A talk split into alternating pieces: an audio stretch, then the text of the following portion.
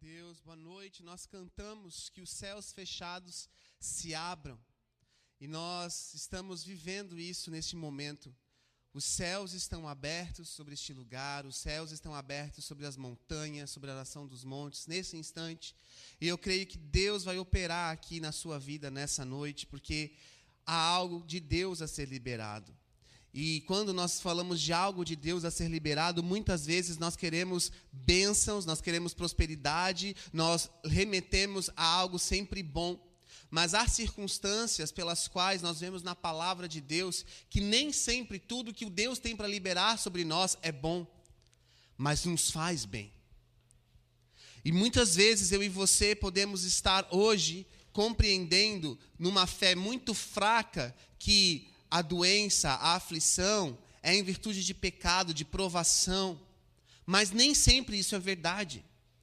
E Deus, muitas vezes, ele nos, nos permite passar por circunstâncias, por adversidades, para nos tratar, mas principalmente para nos preparar para algo maior. E isso tem a ver com a ministração, com o tema da ministração de hoje que se chama Renova em mim. E você pode estar perguntando agora, Pastor Israel, renove em mim o quê? Calma que o Espírito Santo vai ministrar aí ao seu coração na noite de hoje. Eu tenho certeza que a tia Ana teve sérias experiências com Deus. Ela não foi lá submetida apenas a uma experiência de ficar internada e desacordada, entubada. Eu creio que Deus está trabalhando na vida dela e na família dela, e há algo de Deus nisso. Nós podemos verificar que em dois momentos, na vida de profetas, na palavra de Deus no Antigo Testamento, Deus faz com que o povo ele tenha um período de dor. Ele tenha um período de incerteza. E ele fica num lugar chamado secreto. E é preciso que eu e você venhamos a aprender a valorizar esses tempos. Quando nós não estamos no secreto, e quando eu falo secreto, é algo muito importante. A palavra de Deus declara que o pai que te vê em secreto no teu quarto, quando você está com a porta fechada, esse pai é o que vai te recompensar. Mas ele não vai te recompensar com bens materiais ou com bênçãos, isso é muito mínimo para ele. Ele te recompensa com regozijo, com a presença, com a glória dele. E nós estávamos agora aqui na, no, no momento de louvor e adoração deste culto, e a presença pesada do Senhor estava aqui. Presença que muitas vezes ela é desapercebida por aqueles que não estão acostumados na intimidade do secreto com o Pai. E é preciso compreender que às vezes Deus nos leva a um secreto, a um período de parar, de estarmos numa cama, de estarmos muitas vezes sem fora do exercício ministerial, para que ele, o nosso Pai, venha ao nosso encontro e nos prepare para grandes coisas. Abra sua palavra em Isaías capítulo 49, verso 2. Diz assim: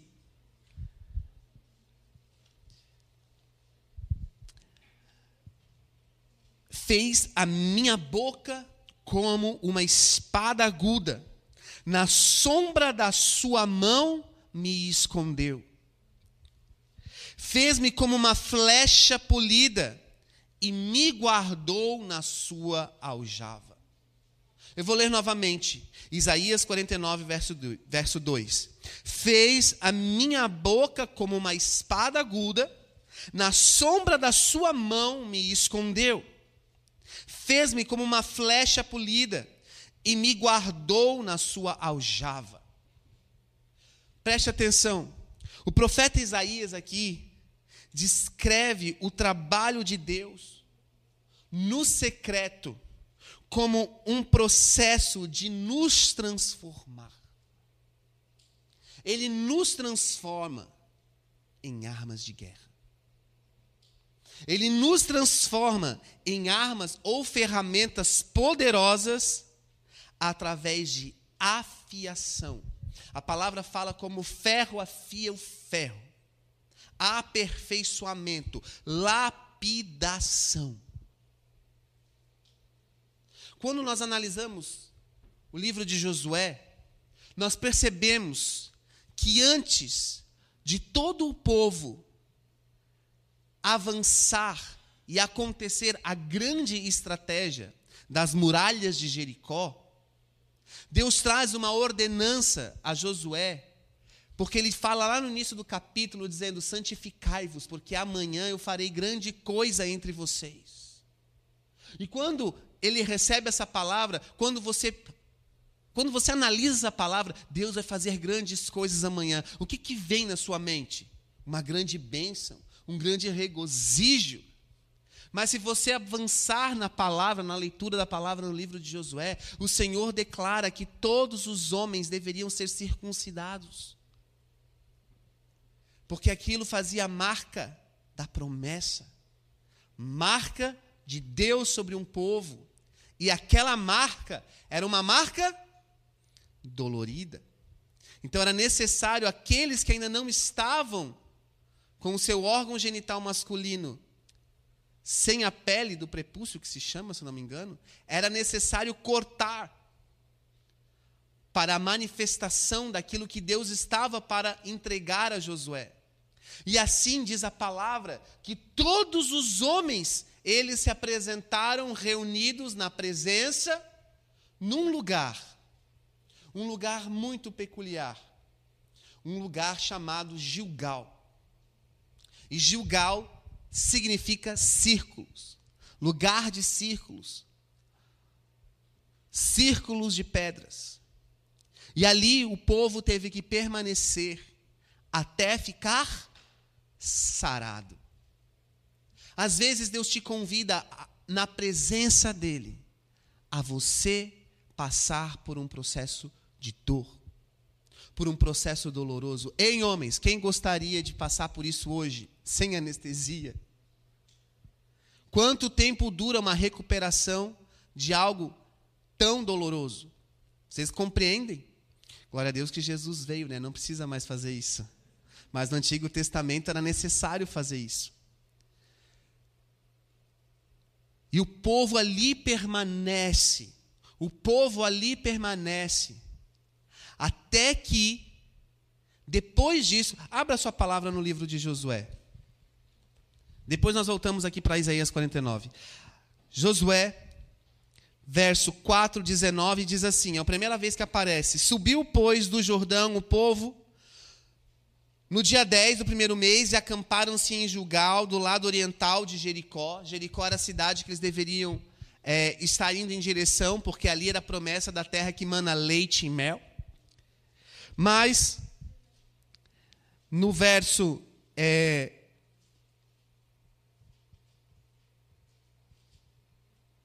seis assim, porque 40 anos andaram os filhos de Israel, verso 5, Capítulo 5, verso 6. Porque 40 anos andaram os filhos de Israel pelo deserto, até se acabar todas as gente dos homens de guerra que saíram do Egito, que não obedeceram à voz do Senhor, aos quais o Senhor tinha jurado que lhes havia de deixar de ver a terra do que o Senhor, sob juramento, prometeu a dar aos seus pais, terra que mana leite e mel. Porém, em seu lugar, ele colocou os filhos a este Josué circuncidou, porquanto estavam incircuncisos, porque os não circuncidaram, porque não circuncidaram no caminho. Então havia um mandamento que era necessário que todos fossem circuncidados e isso não aconteceu. E todos aqueles que desobedeceram a Deus desde que saíram do Egito morreram. Então Deus destinou a promessa aos filhos daqueles a qual ele tinha prometido. E agora, então, diz o verso 7, diz o verso 8, fala assim: tendo sido circuncidada toda a nação, ficaram no seu lugar no arraial até que foram curados, até que sararam. Então, o povo demorou muito tempo 40 anos para chegar perto, ali. Jericó está ali, demorei 40 anos para chegar na terra onde mana leite e mel. Meus pais já morreram e agora tem mais uma coisa a ser feita. Preciso estar na presença do Senhor e passar o facão. Dói. Dói. E a gente foge dos processos. A gente foge de encarar os nossos processos com Deus. E a chave para se obter sucesso no seu processo é abraçar o esconderijo. É amar esse esconderijo. É você fugir dos holofotes. É você fugir de ser visto, de ser percebido, de ser performático. De sair dos stories como uma pessoa muito feliz e rica. Preste atenção. Este é o segredo. E Deus determina então isso a Josué. Agora disse então o Senhor no verso 9 a Josué: Hoje removi de vós o opróbrio do Egito, a opressão do Egito, pelo que o nome daquele lugar se chamou Gilgal até o dia de hoje. E Gilgal é um lugar que ninguém avança, é um lugar de círculos. Só que olha o que, que vai acontecer. Estando, pois, os filhos de Israel acampados em Gilgal, celebraram a Páscoa no dia 14 do mês à tarde nas campinas de Jericó. Comeram do fruto da terra no dia seguinte à Páscoa, ou seja, eles estando em Gilgal, eles continuaram com os ritos e com a presença. Continuaram com os deveres que eles deveriam ter diante de Deus. Muitas vezes, quando você está num processo, a primeira coisa que você faz é fugir dos seus deveres em Deus. Você foge da igreja. Você foge do culto. Você foge das pessoas do culto. Você foge daquele que ministra no culto. Há pessoas que têm pavor em ver pastor quando estão num processo com Deus. Vai que Deus revela alguma coisa. Vai que Deus mostra a dureza do meu coração. Tem pessoas que fogem no processo, e no processo é onde Deus está querendo te conhecer. É no esconderijo. É só Ele e você. Por isso, abrace o seu amado no seu esconderijo. Entenda o processo de Deus, aquilo que você está vivendo hoje. Não pergunta assim, Deus, por quê? Pergunta, para quê, Deus? Qual o propósito da minha dor? Qual o propósito desse meu sofrimento, dessa minha angústia? Qual o propósito? Irmãos, eu quero te dizer uma coisa: para de ficar procurando aonde você pode encontrar direto da fonte Cristo Jesus. Cristo Jesus. Nós precisamos voltar à essência de que Cristo é um médico de Gileade. Cristo é o médico dos médicos. Quem pode te curar? Um pastor te cura. Um profeta te cura. Um vídeo de YouTube te cura. Um livro te cura. Um pensador te cura. Um terapeuta te cura. Não! Somente Cristo. Cristo te cura. Mas, pastor, olha para o meu casamento. Pastor, olha para minha família. Olha para o meu filho. Olha para minha mulher. Não quero mais. Vou separar. Não quero mais. Não tem mais jeito. Aquele que pode curar, que é o médico dos médicos, sabe o que ele diz para você? Negue-se a si mesmo e siga-me. No secreto, no esconderijo, você vai conhecendo quem você é. E você está diante de um cenário apocalíptico, aonde João traz uma revelação. É melhor que você se perceba como pobre, fraco e nu e que do ourives você venha comprar ouro para ser refinado na fornalha, junto com o ouro. Compreenda, meu irmão, compreenda que no processo Deus está trabalhando para te entregar algo muito maior. Mas no processo você não pode fugir, fugir, fugir das suas responsabilidades em Deus.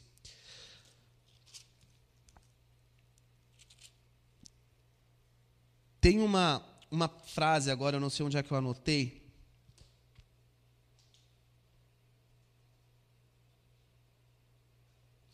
Que fala sobre a questão dessa caverna, desse secreto. Porque é no secreto que muitas palavras de Deus foram entregues. E principalmente muitas estratégias. E você muitas vezes fica orando, pedindo a Deus: Senhor, me dá uma estratégia, me dá um modo, algo para eu vencer isso na minha família, na minha casa, no meu trabalho. Mas você não para para Deus falar com você. Você não aquieta a sua alma. Você está sempre aflito. Um siri na lata, já ouviram essa expressão? Fica. Não para. E as pessoas muitas vezes elas gostam de fugir fugir da coinonia, fugir da comunhão. E não existe igreja sem comunhão. Não existe. Igreja é reunião de pessoas. É, quando você vai lá, eclesia ou eclésia, você vai ver assembleia de santos. O que é uma assembleia? Uma reunião. É pessoas juntas. E aqui no livro de Josué, o povo recém-operado, por assim dizer, os homens, todos eles, se preparando para algo que eles não sabiam que estava para acontecer. Quantos aqui estão numa situação assim? Deus, eu não sei o que vai acontecer na minha vida, mas eu sei que está chegando. Está chegando. E o povo estava assim. Eles continuam com todos os seus deveres e atividades. E eles celebram a Páscoa, e eles continuam fazendo tudo o que está acontecendo, tudo o que precisa ser, acontecer na, na tradição, na liturgia da cultura judaica na época nos hebreus, comeram do fruto da terra no dia seguinte à Páscoa, comeram os pães asmos, os cereais tota-, tostados, comeram nesse mesmo dia. No dia imediato, depois que comeram do produto da terra, cessou o maná e não tiveram mais os filhos de Israel, mas naquele ano comeram das novidades da terra de Canaã. Então, naquele momento, Deus não supre mais a necessidade deles com o maná. A partir dali, eles se alimentam do fruto da terra. E para se alimentarem do fruto da terra necessário trabalho. Era um novo. Era novo. Até então, durante 40 anos, eles tiveram um processo em Deus de caminhada num deserto para alcançar a terra prometida. A partir de agora, passa-se ter um tempo em Gilgal, que é um tempo de transição, um tempo de espera, um tempo de preparo, e tudo tem que continuar acontecendo como deve acontecer. Irmão, na sua vida, tudo está acontecendo como deve acontecer, ou você está fugindo das suas responsabilidades em Senhor? Em outras palavras, aquilo que Deus te delegou a fazer, aquilo que o Senhor, que o céu está esperando de você, você tem feito ou você tem dado desculpas fúteis e inúteis da sua própria alma para não fazer? E aí tudo se torna, se, se, é, se torna culpado. O seu pai, a sua mãe, o pastor, a pastora, o vizinho, o sistema, não sei o que, tal, tal, tal, o Bolsonaro. Tudo é uma desculpa para a sua débil alma. Mas aquele que cura, ele tem uma palavra: negue-se. Sabe o que é se negar? Aquilo que você pensa de si, joga no lixo. Você não é isso. Você é o que a Bíblia diz que você é. Você tem o que a Bíblia diz que você tem. E você pode o que a Bíblia diz que você pode. Pronto. É irrefutável. Se isso para você não é irrefutável, a sua fé é uma fé vacilante. Significa que Jesus Cristo não é o elo mediador entre você e Deus. Significa que você concorda em partes com a palavra do Senhor, mas tem coisas que você não concorda. Se tem coisas que você não concorda com a palavra do Senhor, meu amigo, a igreja do Cristo verdadeiro não é para você. Porque a palavra é santa. A Santa Escritura, ela vem do Senhor. E a Santa Escritura diz: um casal fora de unidade, Deus não ouve a oração. É em vão você continuar orando. Deus não escuta, está lá em Pedro. Eita! A palavra de Deus está falando isso. Então vá para o seu secreto. Abrace esse processo do Senhor. Sabe por quê? Olha o que, que acontece. Quando o povo se santificou, quando o povo se preparou, a palavra que esse cara que ano, um ano.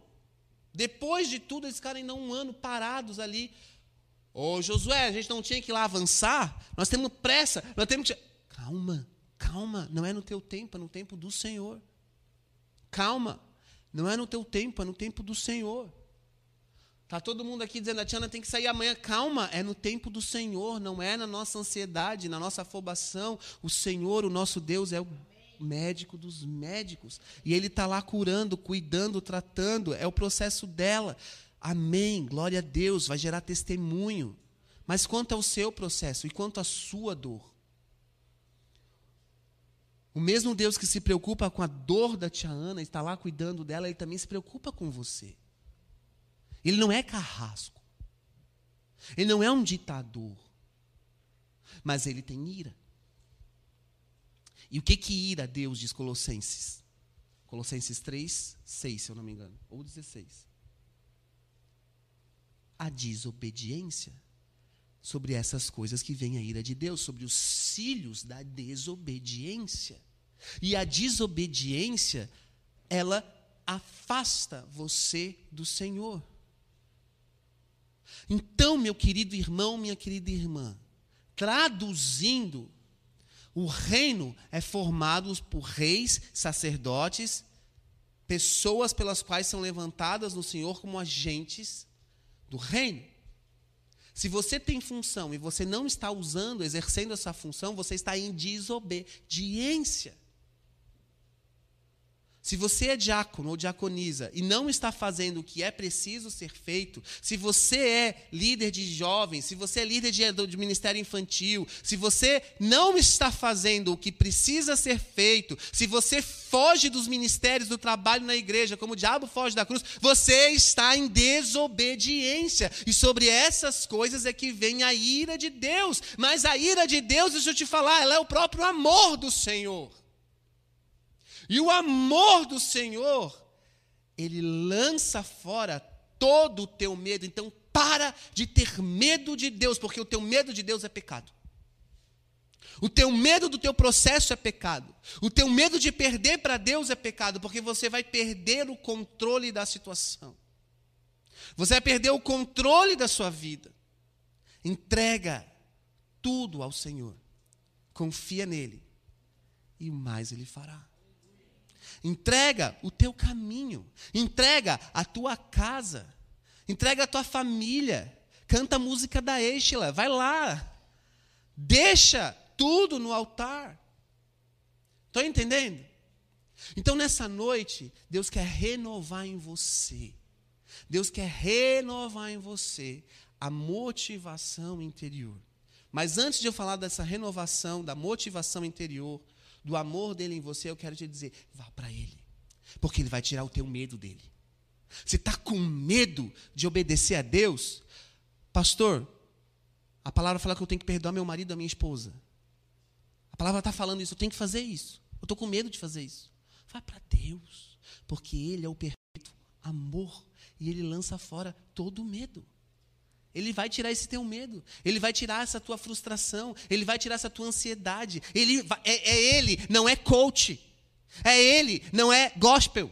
Não é pastor, não é bispo, não é apóstolo, não é o pastor Israel, não é o pastor fulano de tal, é, é Jesus, Jesus, essa é essência. Ele não ele continua sendo Deus. E ele continua sendo bom. E o amor dele para com Israel dura para todos sempre. Então, volta para Ele. Volte os seus olhos para Ele. Hoje a gente estava no carro voltando de Camboriú, tinha uma música que fala assim: Você se parece com aquilo que você adora. Você se parece com aquilo que você contempla. Volte os seus olhos então para Ele. O que você tem adorado? O que que você adora? Eu vou te dizer, tem muita gente que idolatra problema. Quando eu era pequeno, eu escrevi um livro chamado enxugando as lágrimas do pai. E nele eu contava uma história de uma pessoa que já foi daqui na nossa igreja há muitos anos atrás, porque ela não era, ela era de uma outra igreja e veio para a nossa igreja nos primeiros anos da nossa igreja.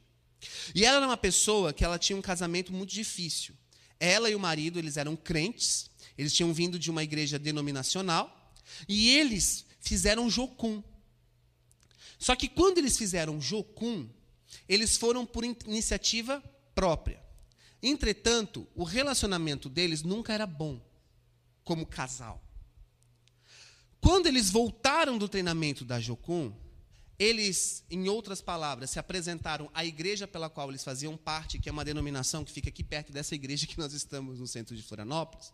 E a igreja olhou para eles olha, que bom que vocês fizeram esse, é, é, esse curso missionário, mas nós não, não temos nada a ver com isso, e não, não temos como sustentá-los, enfim. E dali aquele homem teve um coração muito endurecido em Deus. Muito endurecido. É uma história muito complicada, não preciso dar muitos detalhes aqui. E ele, então, se afasta. A esposa e os filhos, então, passam a frequentar a nossa congregação. E eles são bênção. Aquele homem nunca frequentava nenhum Gente, nenhum culto. Não, né, pastor André? Nunca, né? Não, me lembro. Só ela e os filhos. Nunca. E aí, eu lembro que toda semana tinha atendimento com a com a, com a esposa por conta do marido, que o marido isso, o marido aquilo, o marido isso, e o marido, e, e bababá. E ele era um problema, e toda semana é um problema. E vocês sabem como um, um relacionamento, quem, quem, é casado aqui sabe o que é isso, que cada semana é um problema gigante que, que, que se cria, que surge, né? aparece. Então, era um problema. Aí na outra semana já era um outro problema, e tal, e tal, e tal, e tal. Até que Deus traz uma revelação.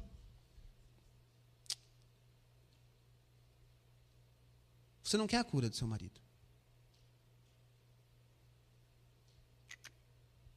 Não. Você ama fazer disso a sua idolatria. Você não quer que seu marido se converta. Você quer compartilhar e falar dele o tempo inteiro. O que, que você está fazendo para tomar? Então, tome uma posição. Tome uma posição. Se o seu marido não quer mais o Senhor, se ele está fazendo isso com você, são várias circunstâncias, separe. Se divorcie. Diante da palavra de Deus, você tem essa legalidade. Se divorcie. O seu problema vai acabar.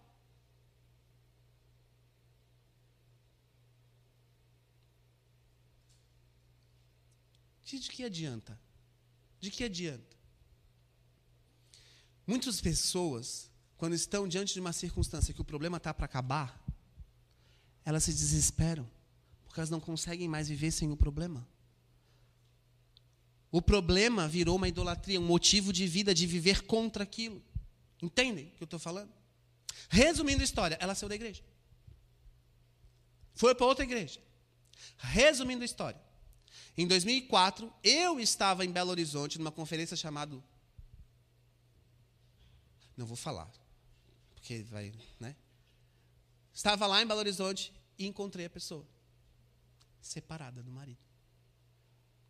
Ele deixou dela. Irmão, é melhor obedecer que sacrificar. Obedeça. Obedeça ao Senhor. Negue-se a si mesmo. Perdoe. Ame. Aceite Mude você primeiro. Porque é melhor obedecer do que sacrificar. E aí, depois que o povo inteiro estava pronto ali, fazendo o que tinha que ser feito, estando Josué ao pé de Jericó, levantou os olhos e olhou, e eis que se achava em pé diante dele um homem que trazia na mão uma espada nua. E chegou a Josué e disse-lhe: És tu dos nossos ou dos nossos adversários? Respondeu ele: Não, eu sou o príncipe do exército do Senhor. Acabo de chegar. Então Josué se prostrou com o rosto em terra e adorou e disse-lhe: Di, que diz meu senhor ao seu servo? Respondeu o príncipe do exército do Senhor: Descalça as sandálias dos pés, porque o lugar em que você está é santo. E Josué assim fez. E aí então, no capítulo 6, começa a vir toda a estratégia de como eles deveriam alcançar Jericó em fé. Ato profético. Vocês vão rodear sete vezes tocando a trombeta. Na última vez vocês vão tocar a trombeta e vocês vão gritar. E quando vocês gritarem, as muralhas vão cair. Deus dá a estratégia. Por que, que Deus deu a estratégia? Porque o povo parou em Gilgal. E em Gilgal o povo continuou fazendo o que tinha que ser feito. E em Gilgal o povo passou a faca em si mesmo. Cortou a carne. Dói processo, esconderijo. Deus está te chamando para isso hoje. Para de fugir do meu secreto contigo. Para de fugir da minha presença. Para de pensar e haja. Você precisa morrer para si mesmo. E aí, voltando lá em Isaías 49, 2.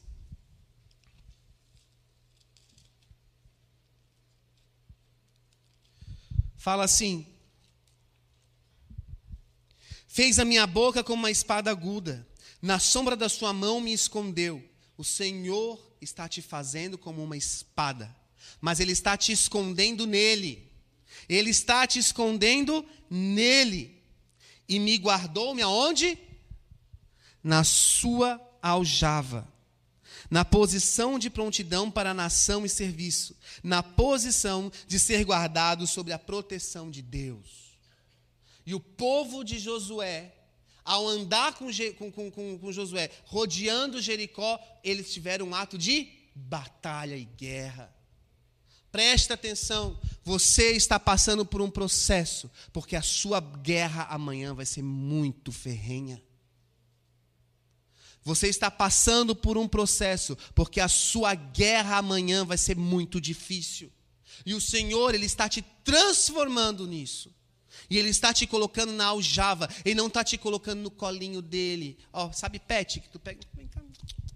Não, Ele te transforma numa espada, te coloca na aljava, porque depois Ele vai usar você numa grande batalha. Vocês compreendem isso? A salvação é para todo mundo, o reino é para poucos. Você pode permanecer nessa igreja salvo, mas você pode permanecer nessa igreja expandindo o reino. Para expandir o reino, você tem que enfrentar o diabo. Porque o diabo ainda é, ainda é o inimigo principal do Senhor. Se é inimigo do Senhor, é meu inimigo também. É assim que a palavra me ensina. Os inimigos de Deus também são meus inimigos. E aí, quando eu nego a mim mesmo, eu começo a compreender o quão sujo, o quão sorrateiro, o quão baixo e quão astuto e inteligente é o diabo. Porque ele vem para matar, roubar e destruir a minha vida. Ele faz de tudo para eu agir na carne. Mas no secreto Deus manda eu cortar minha carne, negar a mim mesmo. Estão entendendo? Essa ministração de hoje, ela é inspirada numa canção do Diante do Trono 9. O Diante do Trono 9 foi uma gravação que aconteceu em 2000 desculpa, diante do trono 11. Gravado em 2009 no Recife. Eu não pude ir nessa gravação. Foi uma pena. Foi uma gravação e tanto. E essa gravação começa com uma palavra, com uma canção, dizendo: Desperta, arma-te de força, braço do Senhor. Desperta, como nos dias passados, como nas gerações antigas. Ruínas de Jerusalém, cantai, pois o Senhor te remiu. Ruínas do Brasil, cantai, pois o Senhor te remiu. Ruínas. Muralhas vão cair muralhas vão cair. Deus vai fazer. Mas a canção principal é a canção do amor, que leva o título do álbum. E essa canção é uma canção tão íntima, tão profunda e tão simples que fala: Leva-me de volta ao lugar do encontro. Feche os seus olhos. Eu quero que você imagine agora, imagine que você pense, que você lembre o dia em que você encontrou Jesus. Que dia foi esse? Como foi esse dia? Para alguns aqui pode ter sido mês passado, novembro, setembro. Para outros pode ter sido já tantos anos atrás que você nem lembra. Como foi esse dia que você encontrou Jesus? Leva-me de volta ao lugar do encontro, aos primeiros dias. Você lembra dos primeiros dias da sua vida com Deus? Como é que eram? Lembra aí? Como é que era a sua alegria de estar com o Senhor?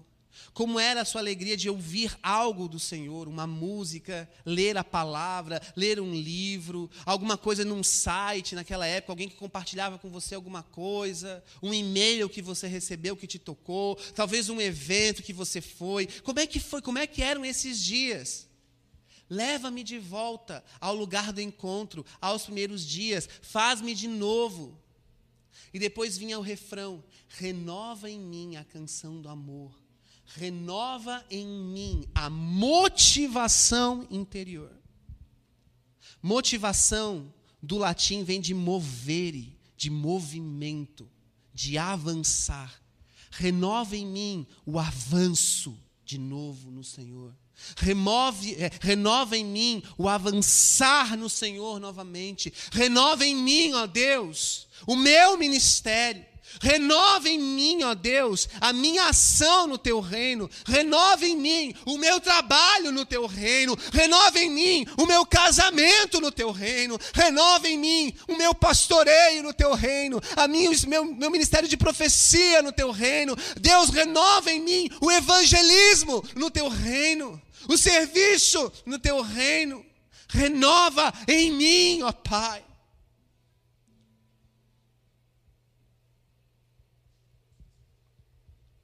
Sexta-feira eu estava em casa e a gente assistiu os dois, em sequência os dois filmes da Crônicas de Nárnia, Príncipe Caspian e A Viagem do Peregrino da Alvorada. E clássicos de C.S. Lewis, livros, livros e filmes muito incríveis.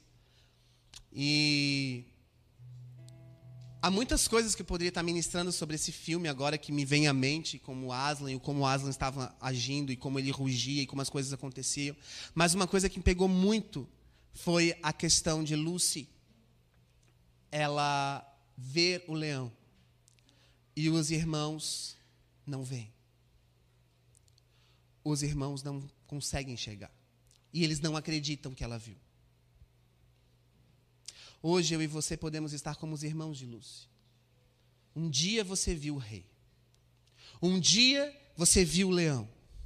Um dia você viu o reino. Um dia você desbravou Nárnia e entendeu que aquilo ali deveria preparar o caminho para um novo reino maior, até se chegar ao país de Aslan. Só que com as forças das circunstâncias, com a guerra, com o amadurecimento, com a adolescência, né? Com as amizades do mundo, você foi se esquecendo. Você foi se esquecendo a ponto de uma menininha continuar enxergando o leão, mas você não consegue mais enxergar. Por quê? Porque a sua fé não é mais operante. E motivação interior vem do latim chamado movere. E há teólogos que associam movere com o termo fé. Fé é a sua motivação interior. Amanhã é segunda-feira. Imagine se agora você está deitado na sua cama. Amanhã, segunda-feira, acaba de tocar o relógio, despertar. Levante-se. Levante-se da sua cama. Pode se levantar.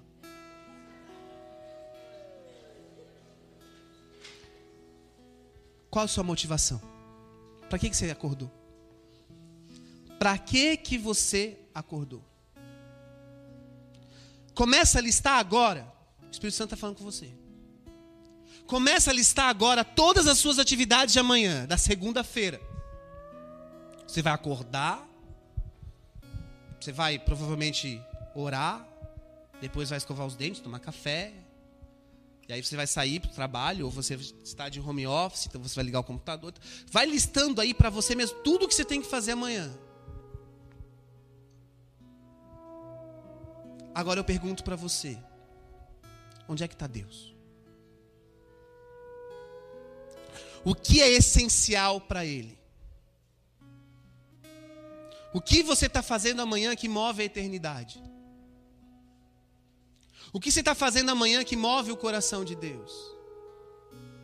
O que você está fazendo amanhã para alcançar algo, para expandir o reino do Senhor? O que você está fazendo amanhã para perdoar sua esposa? Para perdoar o seu marido? O que você está fazendo amanhã para falar para o seu filho: Eu te amo? O que você está fazendo amanhã para honrar o Senhor Deus? O que você está fazendo amanhã para honrar os seus pastores? O que você está fazendo amanhã, segunda-feira? Deus está te mostrando que você está em Gilgal de novo lugar de circo. E Ele quer te curar. E o médico dos médicos, ele te diz: negue-se a si mesmo. Negue-se a si mesmo. Analise você agora o quão pobre, o quão fraco e quão nu você está. O quão cheio de atividades que para nada edificam, você está enchendo a sua agenda. Você precisa trabalhar para ter o seu sustento. Se você fizer com excelência para o Senhor, tudo vai acontecer bem na sua vida. Agora, se você fizer reclamando, murmurando, enchendo o saco, fazendo o seu trabalho como recla... Gente, tem crente que não gosta de trabalhar. É tão triste isso. Tem crente que não gosta de trabalhar, que só reclama. Aonde você for, eu e você, nós temos que ser Jesus. Nós temos que dar bom testemunho. Nós temos que ser crente. Ser crente não, a, a, ainda não mudou. O modo do crente agir ainda não mudou. O modo do marido tratar a esposa ainda não mudou. O modo da esposa tratar o marido ainda não mudou. O modo dos filhos tratar o pai não mudou. Dos pais não gerarem ira nos filhos também não mudou. Nada mudou na palavra, mas ela se renova ela se renova sobre você que muda, sobre você que é oscilante, sobre você que é inconstante, sobre você que pensa de si mais do que convém. Ei! Deus é amor e o perfeito amor lança fora todo medo. Pare de ter medo do que Deus pode fazer na tua vida. Pare de ter medo. Deixa Ele te renovar. Deixa Ele te tocar nessa noite. Deixa ele mostrar para você coisas que não precisam ser feitas. Deixa ele mostrar para você que são coisas que você não precisa fazer. Pare de se cobrar, pare de se culpar, pare de culpar os outros, apenas pare. Apenas pare e vá para o secreto. O livro de Apocalipse foi dado num secreto para um homem dado como morto, porque ele estava na presença ele estava na presença. Meu irmão, minha irmã, você pode sair daqui ir lá para o outro lado do mundo, para a melhor conferência que existe. Você pode sair daqui ir lá para o norte do Brasil para encontrar o maior pastor famoso que existe. Você pode sair daqui para ir fazer tal coisa, para ir. Quem te cura é Jesus. Quem te cura é Jesus. Não tem nenhum problema em você fazer isso. Mas não use isso como escape, como barganha com Deus. Eu fui, estou indo, estou gastando. Deus está vendo. Não, faz isso. Porque de nada adianta se o seu coração estiver duro. Você vai para lá e quando você volta para cá, você volta para o lamaçal. Você volta para aquilo que você pensa você volta para os seus problemas, para as suas lamúrias, você volta para a reclamação da sua igreja, você volta para a reclamação dos diáconos, você volta para a murmuração, você, ei! Deus vai te matar. Pastor, que você está falando, Deus matou o povo de Israel no, no deserto.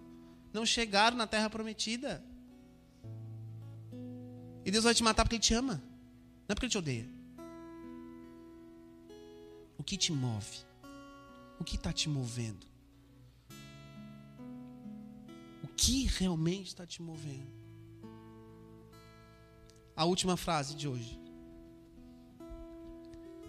Pare de olhar o cisco no olho do teu irmão e enxergue a trave, o pilar que está no teu olho. Tira de você agora esse pilar. Tira de você agora essa culpa. Tira de você agora esse medo. Pode tirar. Pode tirar. Tira de você a crítica. Tira de você a cobrança. Tira de você a acusação. Tira agora. Venha até ao Senhor e compre dele ouro para que você seja purificado. Ele vai te transformar numa linda espada afiada, como uma arma, e ele vai te colocar na sua aljava. E quando for o momento certo, ele vai te usar para derrotar Satanás e seus demônios, para desfazer as obras do inferno, para tirar do mundo toda opressão ele vai te levantar, como ele levantou os profetas e os guerreiros nos dias passados, como nas gerações antigas. Você é o braço forte do Senhor, você é a noiva do Cordeiro, você é a sulamita, você é a igreja amada, você não é esquecido, você não é bastardo, você não é órfão, você tem um pai, e esse pai te ama. Levante suas mãos e diga: Senhor, renova em mim o amor, renova em mim a fé, a esperança, a minha motivação interior. Leva-me aos primeiros dias, ao lugar onde eu te encontrei. Eu quero começar tudo de novo. Eu quero perdoar. Eu quero amar. Eu quero seguir em frente. Eu não quero ser um memorial. Eu quero ser um guerreiro. Eis-me aqui, Jesus. Eis-me aqui, Jesus.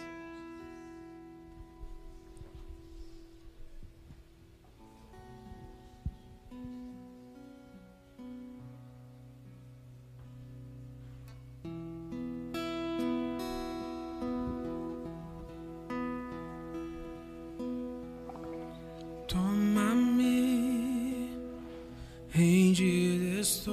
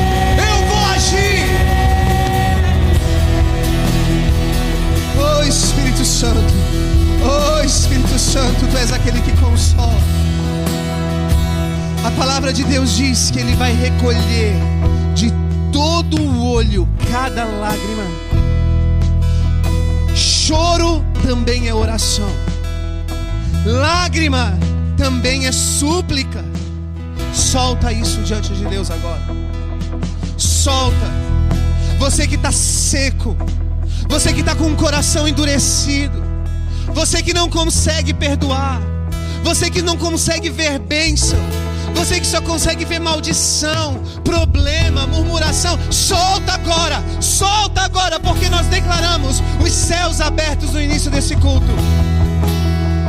Nós declaramos no início desse culto que os céus abertos, que os céus fechados se abram e que o reino do Senhor venha a ser movido. Ele está movendo em você agora. Você faz parte do reino de Deus. Solta, libera, libera, libera, libera. Solta agora, solta agora, solta agora.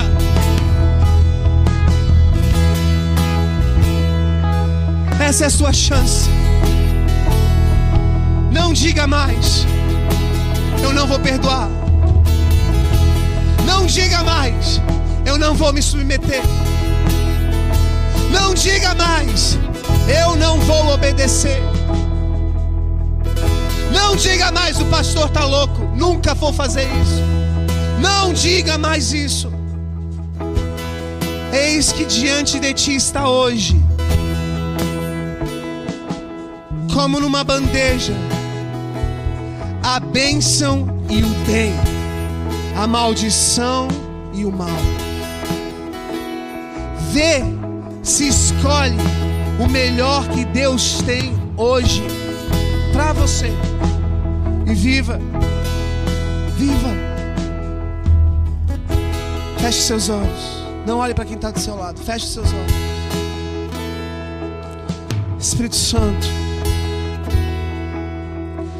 Tu és aquele que o profeta Malaquias descreve que nos últimos dias os verdadeiros adoradores adorarão ao Pai em espírito e em verdade.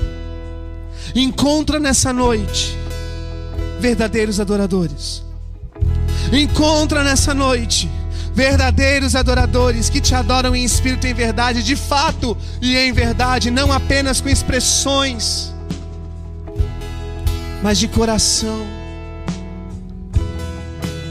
Nos últimos dias, o coração de filhos se voltaria aos pais e o dos pais aos filhos. Espírito Santo, libera nessa noite, libera nessa noite mover de perdão, de reconciliação. Reconciliação entre pastores e ovelhas, entre obreiros e pastores diáconos com diáconos. Oh Deus, opera aqui, Senhor. Opera aqui, Senhor. E o médico dos médicos passeia te convidando. Negue-se a si mesmo. Negue-se a si mesmo. Negue-se a si mesmo. Você que está em fornicação, case. Tome uma posição pelo Senhor, case. Case na bênção do Senhor e você não vai ter mais nenhum tipo de maldição sobre a sua casa nesse sentido. Para que continuar na brecha? Você que está em desacordo com a lei do Senhor, com a santidade do Senhor, santifique-se. Santifique-se. Volte-se para Ele. Volte-se para Ele. Volte a Ele o teu coração. Ele quer ser o teu rei e o teu Senhor. Deus te amou Deus chamou, Deus chamou e Ele continua te amando, Ele continua te amando.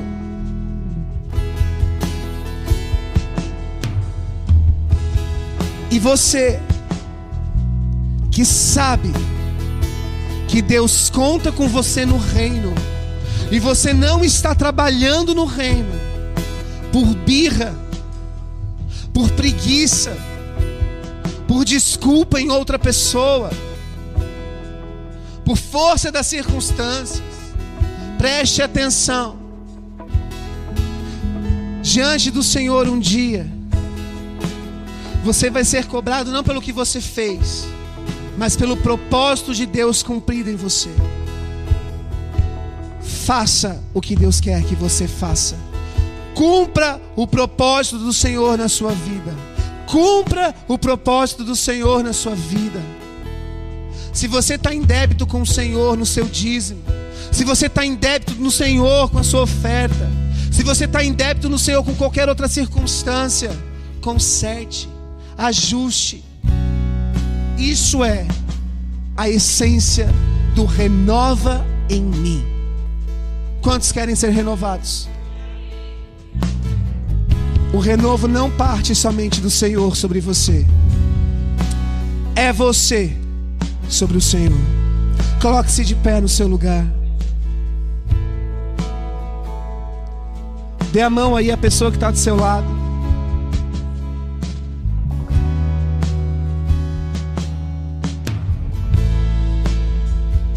Feche seus olhos agora.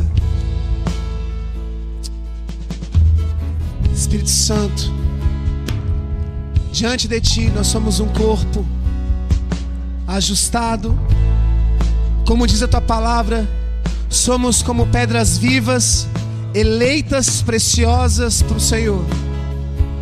Eis aqui a tua igreja, eis aqui a tua família, eis aqui o povo dos montes a qual o Senhor uniu. Que não haja, Deus, divisão, que não haja contenda, que não haja disseminação de falsa doutrina, de fofoca, de ciúme, mas que haja aqui o pleno mover do Espírito de Deus, a unidade em Cristo Jesus. Que nessa semana, Deus, que nessa semana, todos nós possamos estar unidos pelo mesmo amor que é Cristo Jesus. Você pode abraçar a pessoa aí do seu lado? Glória a Deus.